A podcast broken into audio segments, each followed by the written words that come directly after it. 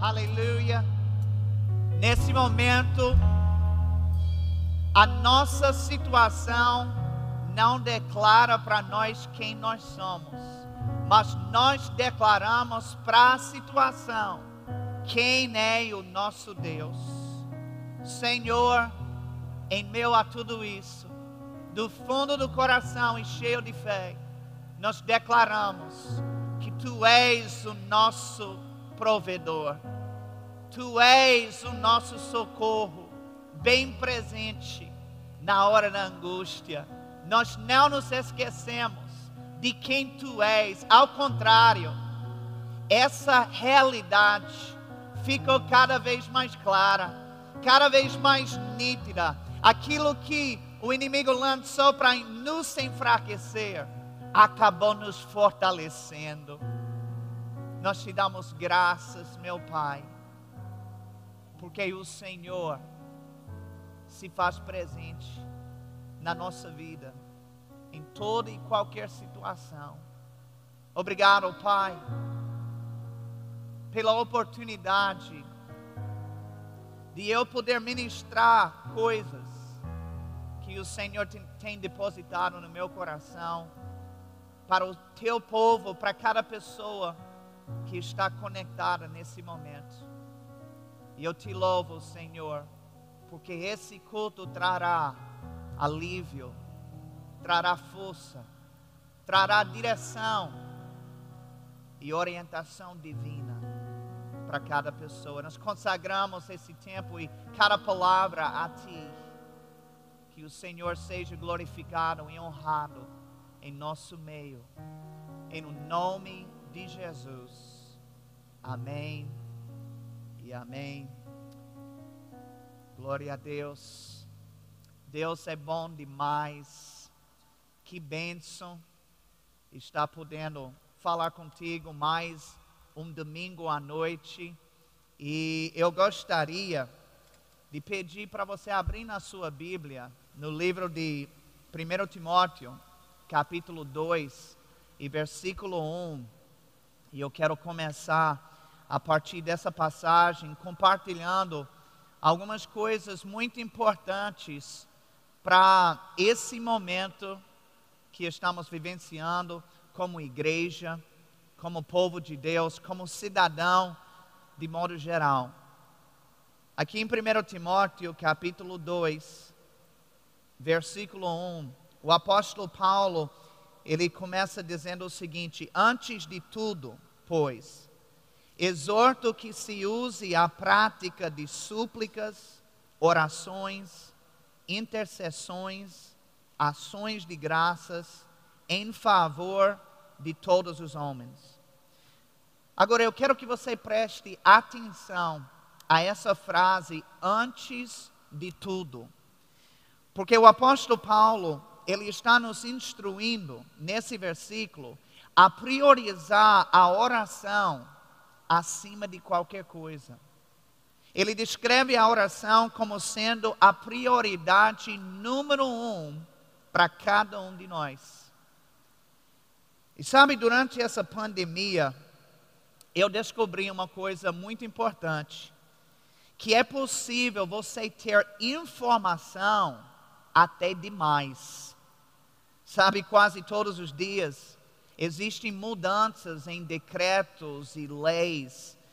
Diariamente existem informações de pessoas que estão a favor da quarentena e depois outras que estão contra.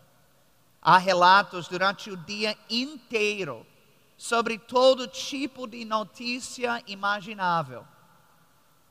E embora que seja importante nos atualizarmos, se não tivermos cuidado, esse excesso de informação acabará nos roubando e nos distraindo do que é prioridade de fato, que é a oração. Agora, nesse versículo, ele descreve quatro tipos de oração diferentes. A palavra súplicas que é um desses quatro tipos, descreve orações de petição, ou seja, pedidos por coisas específicas. A palavra orações descreve momentos de intimidade com Deus, nos quais não pedimos nada a Ele, é uma simples conversa ou comunhão com o Senhor. A palavra intercessões descreve orações que são feitas em favor de outras pessoas. E ações de graças descreve atos de louvor e gratidão por tudo aquilo que Deus tem feito, por tudo aquilo que Ele está fazendo e por tudo aquilo que Ele ainda fará. Sabe, cada uma dessas orações é importante em qualquer momento, mas especialmente em meio a uma pandemia. Em um tempo quando surgem, por exemplo, muitas necessidades físicas e materiais, então se faz necessário fazer súplicas. Mas é um momento também de muita pressão pressão espiritual, pressão emocional, e é por isso que é importante mantermos a comunhão com Deus, para que possamos receber dele o alívio e a força que nós precisamos nesse tempo. Além disso, muitas pessoas estão passando por dificuldades hoje que um mês atrás nem sequer existiam. E é por isso que precisamos também estar orando em favor dessas pessoas. Muitas que talvez estejam passando por coisas muito piores até do que nós. E é muito importante a gente lembrar disso porque às vezes a gente vê a nossa situação e dá vontade talvez de murmurar, de reclamar sobre uma coisa, mas lembre-se, antes de proferir uma palavra de murmuração, que tem N de pessoas numa situação muito pior do que a sua. E devemos estar orando por elas, lembrando delas nesse momento. E sabe, queridos, enquanto estamos fazendo todas essas orações, a Bíblia nos garante que o nosso Deus está nos ouvindo e Ele está se movendo em nosso favor. Ele está se movendo nesse exato momento, em cada uma dessas situações que a gente está levantando diante dele. Por isso, devemos estar rendendo ações de graças a Ele. Os cientistas e infectologistas, eles não encontraram nenhuma vacina ainda. Mas eu creio que enquanto essa vacina não apareça no meio científico e médico, que o próprio Deus está vacinando muita gente através das orações do povo de Deus. Quando a gente olha ao redor, a gente acaba enxergando muita desgraça. Mas eu te garanto que se não fosse pelas orações do corpo de Cristo, o cenário seria muito pior do que aquilo que estamos vendo e aquilo que estamos ouvindo. Então, em meio a tudo, ainda temos motivos para dar graças a Deus. E a fé é assim. A fé não dá graças apenas por aquilo que está vendo Deus fazer. A fé dá graças por aquilo que ela crê que Deus está fazendo. Mesmo que os olhos não conseguiram enxergar a plenitude daquela manifestação ainda. Eu quero lhe dizer que Deus está operando poderosamente. Poderosamente. É porque quando você liga o jornal, já é praxe que as notícias que se dá são notícias sobre mortes, sobre pessoas que estão infectadas, sobre supermercados que estão sendo invadidos. E todas essas coisas são fatos reais. Mas deixa eu te dizer uma coisa: não são os únicos fatos. Se você quer ouvir notícias boas, então você tem que se conectar com a igreja, com essas lives evangélicas, porque aí você vai ver o que os jornais nacionais e internacionais não vão divulgar. Eu digo para você que assim como tem pessoas infectadas, tem pessoas que estão sendo curadas. Assim como pessoas que estão com falta, tem pessoas que estão sendo supridas de uma forma extraordinária. Assim como pessoas não têm esperança, tem um povo que está levantando as mãos e crendo no maior avivamento da história. Tem muita coisa que Deus está fazendo em nosso favor. Agora, Paulo ele termina esse versículo dizendo para fazer estas orações por todos os homens, ou seja, os homens, as mulheres, os idosos, os jovens, as crianças, todas as pessoas são contempladas nesses quatro tipos de oração. Mas quando ele chega no versículo 2, ele passa a ser bem mais específico no foco da nossa oração. E eu quero que você possa ler junto comigo o versículo 2, para que a gente possa ver isso. Aqui nesse versículo ele diz, ainda falando sobre oração, em favor dos reis e de todos os que se acham investidos de autoridade, para que vivamos vida tranquila e mansa, com toda piedade e respeito. Veja que ele fala para orar em favor dos reis. Para nós hoje, isso seriam os presidentes. E por todos os que estão em autoridade, que seriam os governadores, os prefeitos, senadores, deputados, vereadores, entre outros. E essas orações devem ser feitas por eles mesmo se eles forem incrédulos. Em Esdras, capítulo 6, versículo 10, Deus instruiu o povo de Israel a orar pelo rei Ciro. E o rei Ciro, nesse momento da sua vida, era um homem ímpio, um homem que não conhecia a Deus. Inclusive, nesse momento que Paulo estava escrevendo a Timóteo, o imperador de Roma era um homem chamado Nero. E Nero era um homem terrível, que, que perseguia a igreja e que matava os crentes. E mesmo assim, Paulo instruiu a igreja a levantar orações em favor dele. Agora, por que ele especificou oração por esse grupo de pessoas, governantes, autoridades civis. Ele explica: para que vivamos vida tranquila e mansa. Sabe, os nossos governantes têm autoridade para estabelecer decretos e leis. E esses decretos e leis podem facilitar a vida do povo ou podem oprimir a vida do povo. Agora mesmo, há decisões tomadas por eles que podem determinar entre a vida e a morte de algumas pessoas. Há um clima tenso no Planalto hoje. Os próprios governantes têm brigado entre si.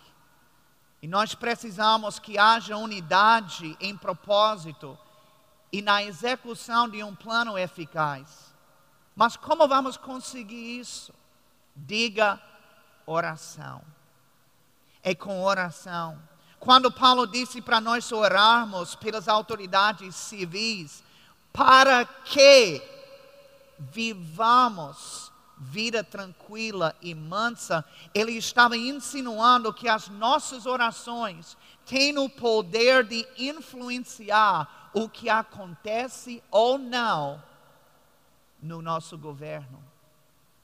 Por isso, toda a igreja precisa se mobilizar A igreja não pode ser omissa, ela não pode ser quieta, ela não pode ser silenciosa no momento como este. Ela precisa estar ativa em oração durante todo esse tempo. Já que você está preso em casa sem poder sair, você tem uma oportunidade para fazer essas orações extras, essas orações a mais. Talvez você nem tinha costume na sua vida cristã de orar tanto. Você só orava quando saía de casa ou quando estava para dormir ou você estava para comer uma refeição. Talvez a vida de oração se resumia nisso. Mas Deus ele está provocando em todos os seus filhos durante esse tempo um espírito de oração, uma atitude de oração um espírito de intercessão para mover as circunstâncias que estão ao nosso redor. Lembre-se que Jesus, ele ensinando sobre a fé, ele disse que nós temos que falar para o monte. Nós temos uma autoridade como igreja para remover coisas que estão no caminho, obstáculos, situações que estão trazendo prejuízo para a população e para a igreja. Pode ser que você não tenha muito dinheiro para ofertar hoje. Pode ser que você não tenha nenhuma expertise ou habilidade para oferecer. Mas eu quero dizer uma coisa: se você tem uma boca, então você pode abençoar sua nação e você pode abençoar o mundo.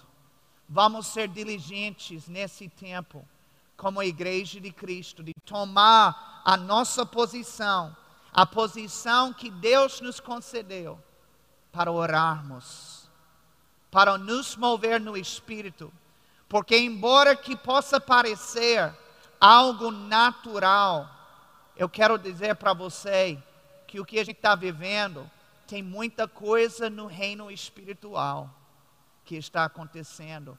E problemas espirituais se combate espiritualmente. Oração quebra as barreiras de Satanás. Destrói e frustram os planos e as táticas dele. Aleluia. A igreja sempre foi e sempre será maior do que todas as artimanhas do diabo. Aquele que está conosco é maior do que aquele que está no mundo. Se Deus é por nós, nós cantamos nesse culto, quem será contra nós? Aleluia. Você tem um Deus poderoso que é por você, que está lhe respaldando nesse tempo. E quanto mais você olha para Ele, entrega a sua situação, a sua vida para Ele, mais graça você vai desfrutar vindo da mão poderosa dEle. Sabe, a palavra oração é interessante porque ela pode ser dividida em duas palavras distintas, inclusive eu quero colocar aqui na sua tela para você. Você pode observar que oração pode ser dividida na palavra ora e a palavra ação. Veja que a oração é fundamental, mas ela precisa ser acompanhada também por ações. E isso é uma mensagem muito importante que eu quero transmitir para você.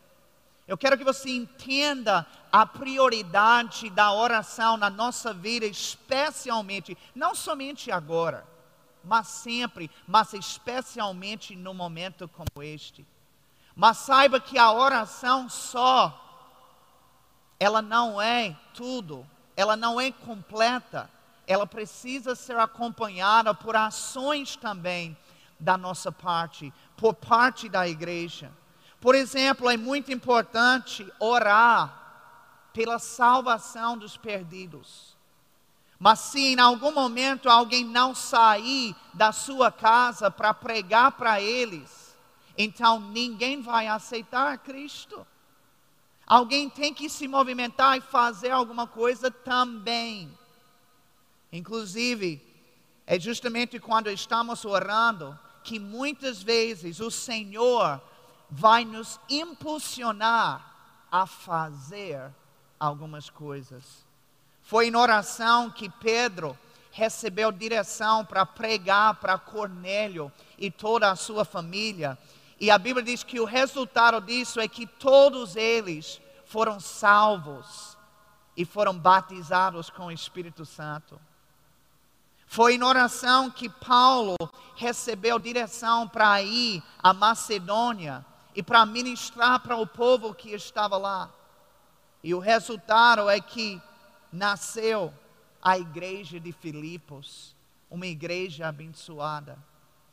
Se nós formos sensíveis para orar durante esse tempo, esse tempo de crise, então o Espírito Santo também vai nos guiar para fazer algumas coisas que vão repercutir em bênção na vida de muitas pessoas.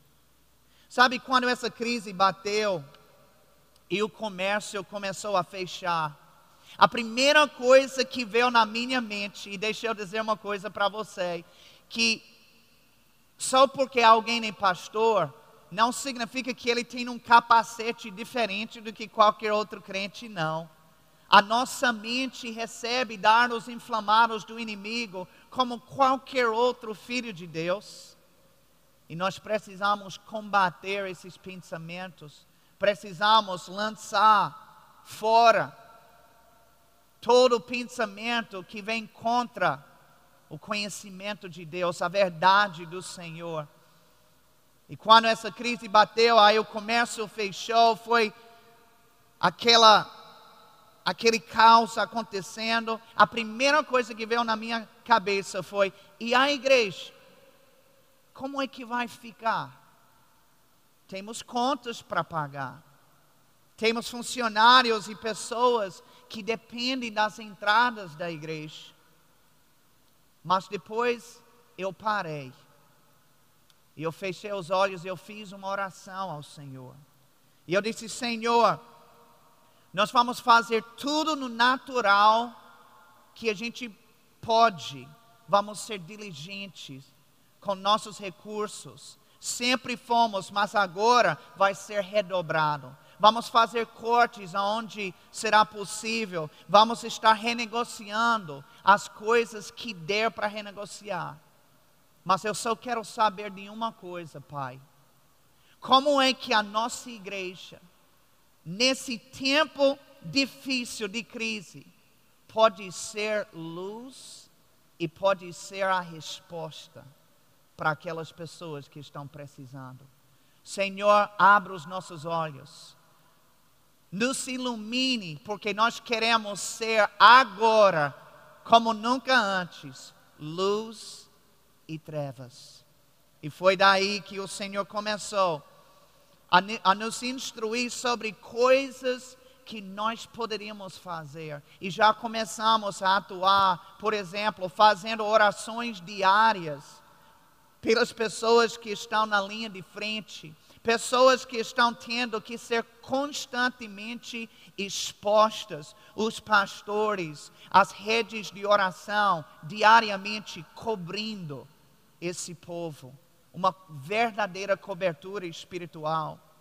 Divulgando também nas empresas dos nossos membros que estão trabalhando com produtos essenciais e incentivando a nossa membresia para chegar até lá, para ajudá-los, para que eles não venham à falência nesse tempo, mas para que eles sejam sustentados, os próprios irmãos, a família de Deus, ajudando e socorrendo um ao outro. Nós iniciamos lives que nunca fazíamos antes, diariamente para crianças, surdos, adolescentes e toda a igreja. Agora eu pergunto a você: quem está pregando para os surdos durante esse tempo? Não é muita gente, não. É pouca gente. Muitos deles só estavam ouvindo as más notícias que saía no jornal e nas redes sociais. Mas agora a palavra da fé está chegando até eles. Nós temos levado através da nossa equipe lições da palavra do Senhor para as crianças, levando lições bíblicas para elas, para que eles, elas pudessem crescer e desenvolver espiritualmente. Glória a Deus. Então, além de estar levando a palavra para essas pessoas, nós também reconhecemos a necessidade material durante esse tempo. Nem toda família está na mesma condição econômica e a gente tem que pensar em todos e nos mobilizar na vida de todos. É por isso que nós levantamos uma campanha é, de alimentação para socorrer essas pessoas que estão sentindo essa necessidade durante esse tempo. E graças a Deus, vários membros têm chegado junto, têm feito as suas doações. Eu quero colocar para você agora outras imagens de, de, dos nossos irmãos entregando suas doações para essa finalidade. Olha, com muita alegria, essa semana mesmo a gente já começou a entregar cestas básicas. Essa semana mesmo já entregamos para 12 famílias da nossa igreja que estavam precisando. Eu confesso para você que além dessas coisas que nós já estamos fazendo atualmente, ainda estou buscando a Deus, pedindo direção a Ele para é, nos conduzir em outras áreas que a gente pode ser uma bênção, onde a gente pode socorrer as pessoas. Agora, o meu ponto em dizer tudo isso e mostrar tudo isso para você é o seguinte: que quando a gente se põe a orar, Deus nos leva a agir. Eu quero ler para você uma passagem no livro de Êxodo. Eu queria que você abrisse comigo lá no livro de Êxodo, no capítulo 2 e versículo 23. Aqui diz: Decorridos muitos dias, morreu o rei do Egito, os filhos de Israel gemiam sob a servidão e por causa dela clamaram, e o seu clamor subiu a Deus. Ouvindo Deus o seu gemido, lembrou-se da sua aliança com Abraão, com Isaac e com Jacó. E viu Deus os filhos de Israel e atentou para a sua condição. Sabe, o povo de Israel estava debaixo de uma opressão infernal do Egito e eles não estavam aguentando mais. E por causa disso, eles clamaram a Deus debaixo dessa opressão terrível. E a Bíblia diz que o Senhor ouviu o seu clamor. Depois disso, no início do capítulo 3, Deus se revela a Moisés numa sarça ardente e começa a falar com ele. Agora eu quero ir junto com você para dentro dessa conversa. Em capítulo 3, e versículo 9, veja o que Deus fala para Moisés. Ele diz: Pois o clamor dos filhos de Israel chegou até mim, e também vejo a opressão com que os egípcios os estão oprimindo. Vem agora, e eu te enviarei a Faraó, para que tires o meu povo, os filhos de Israel, do Egito. Agora, o que eu quero que você veja nisso tudo é que o povo clamou a Deus na sua opressão. E a resposta que o Senhor deu a eles foi Moisés. Ou seja, eles pediram um alívio e Deus lhes mandou um homem. Muitas respostas de oração que o Senhor dá vêm empacotadas em uma pessoa. Sabe, alguém pode estar perguntando hoje: cadê Deus em meio a esse coronavírus? Eu vou lhe dizer onde Ele está. Ele está na vida de cada cristão que está sensível para ouvir a Sua voz e para fazer o que Ele manda. A Bíblia diz que nós somos o corpo de Cristo. No nosso corpo natural, é a cabeça que dá o comando, mas é o corpo que executa a função. Espiritualmente não é diferente. Jesus é o cabeça e é dele que vem nos comandos.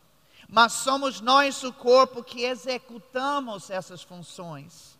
Nós somos as mãos, os pés e a boca de Deus aqui na terra. E é por meio de nós que ele quer se expressar.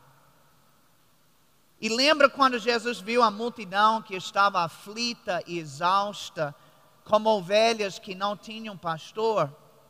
Ele não disse que ele mesmo iria resolver o problema deles tudo sozinho, não. Ele disse para os discípulos pedirem a Deus por trabalhadores, e que esses trabalhadores iriam levar o socorro para o povo. Eu quero que você diga comigo, diga eu sou trabalhador de Deus. Agora, alguém pode estar pensando, mas pastor, quem está necessitado nesse caso sou eu. Eu estou aflito e exausto. Eu estou sem rendimento. Eu não sei como eu vou pagar as minhas contas. E eu reconheço que esta pode ser a verdade de muitos cristãos hoje. Mas mesmo assim, isso não nos isenta de sermos trabalhadores do Senhor. Alguém pode não estar trabalhando no comércio, mas Deus não nos deu quarentena do trabalho dele. Todo mundo pode sim fazer alguma coisa. Se você é filho de Deus, lavado pelo sangue de Cristo, você pode fazer alguma coisa que faz a diferença na vida de pessoas durante esse tempo. A Bíblia nos fala sobre um povo exemplar nessa área. Eles estavam com uma série de necessidades pessoais, mas eles não deixaram de ser um instrumento de Deus, mesmo assim. Eu quero que você abra comigo em 2 Coríntios capítulo 8, a partir de versículo 1. É uma história linda que o apóstolo Paulo nos conta aqui. E que diz assim, 2 Coríntios 8, versículo 1. Também, irmãos, vos fazemos conhecer a graça de Deus concedida às igrejas da Macedônia, porque no meio de muita prova de tribulação, manifestaram abundância de alegria e a profunda pobreza deles superabundou em grande riqueza da sua generosidade.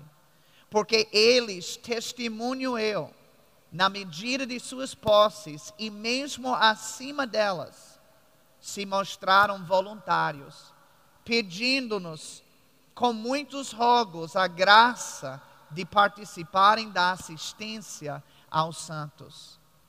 Nessa passagem, o apóstolo Paulo estava falando sobre os irmãos das igrejas da Macedônia. E ele explica que eles mesmos estavam enfrentando muita tribulação. E a condição econômica deles era de profunda pobreza. Mesmo assim, eles apelaram a Paulo para poder contribuir financeiramente aos pobres da igreja em Jerusalém. Agora eu quero que você pense sobre isso. Os pobres estavam querendo ajudar os pobres. Agora, Paulo estava dando esse relato para a igreja de Corinto. E esta era a igreja mais mão de vaca de todas as igrejas que Paulo levantou. E a mensagem dele para eles era simples: se uma igreja que é pobre pode demonstrar tamanha generosidade, quanto mais vocês que têm muito mais condições do que eles. Se a gente não tiver cuidado, a gente só olha para aquilo que está faltando. Mas eu digo para você, se você mudar a visão e começa a olhar na sua casa o que tem, você vai começar a perceber que você tem muito mais do que você imagina. Qualquer pessoa pode ser negativa. Qualquer pessoa pode só ver o ruim de todas as coisas e de todos os lados. Mas se você for ter a visão de Deus, você vai ver que mesmo hoje, você está abençoado demais. Deus tem sido bom demais para com a sua vida. E você está numa condição muito superior daquela que muitas pessoas se encontram. Sabe, os irmãos da Macedônia, eles não deixaram as suas carências pessoais lhes roubarem da oportunidade de ser uma bênção na vida de outras pessoas. É por isso que eu digo que todo mundo pode sim fazer alguma coisa.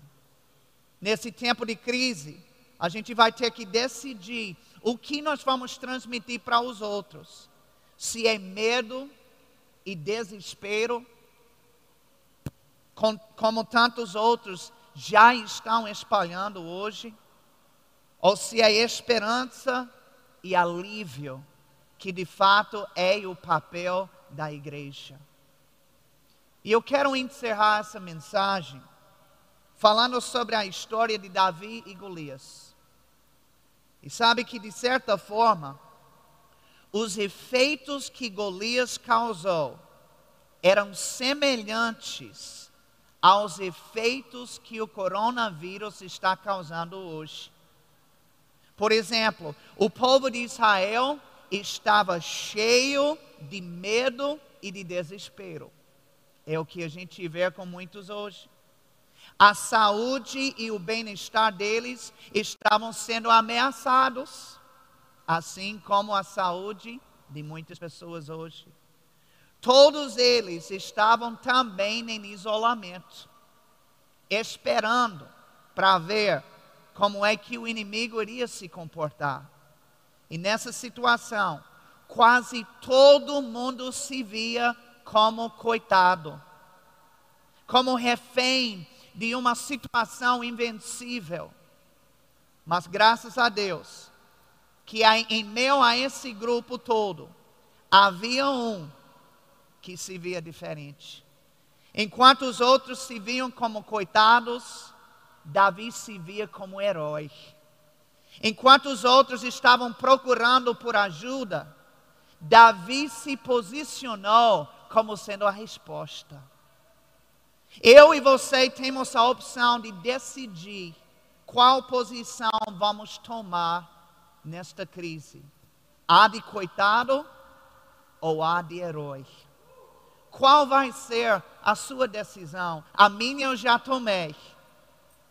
Mas eu quero saber qual é a sua. E deixe-me te lembrar também da rainha Esther quando todo o povo estava enfrentando a, a ameaça de extinção, ela teve que tomar uma decisão séria de levar esse assunto ao rei. Mas para ela comparecer perante o rei, ela corria risco de vida, porque ela teria que ser chamada e não simplesmente aparecer. Isso deixou ela muito apreensiva, ela estava nervosa, ela não sabia como iria ser o resultado disso. Mas foi nesse momento quando seu tia, tio Mardoqueu deu uma profunda revelação para ela. E ele disse: Quem sabe se não foi para um tempo como este que Deus te chamou e eu quero dizer a mesma coisa para você e para mim mesmo. Quem sabe se não foi para um tempo como este que Deus nos chamou, que Deus nos levantou para ser a resposta, para ser a solução da necessidade que muita gente está precisando e que está tendo. Sabe, aqueles que estão conectados com Deus, eles vão é, é, ver essa situação diferente, aonde muitos verão tudo como um caos. Aqueles que estão ligados com Deus verão tudo isso como um chamado. Talvez você tenha até orado, Senhor, eu queria saber qual é meu chamado. O Senhor me ungiu para o quê? Deixa eu dizer uma coisa: o seu chamado é ser luz, é ser resposta, é ser solução, é ser a mão de Deus e a boca de Deus. Num tempo como este, Ele te levantou para um tempo como este. Deixa eu dizer uma coisa: é no meio das trevas que a luz tem que brilhar. Quanto mais trevas, mais essa luz brilha. É a minha oração que todos nós possamos ser luz durante esse tempo, levando fé, esperança e amor para aquelas pessoas ao nosso redor. Hoje à noite, você tem uma decisão para tomar.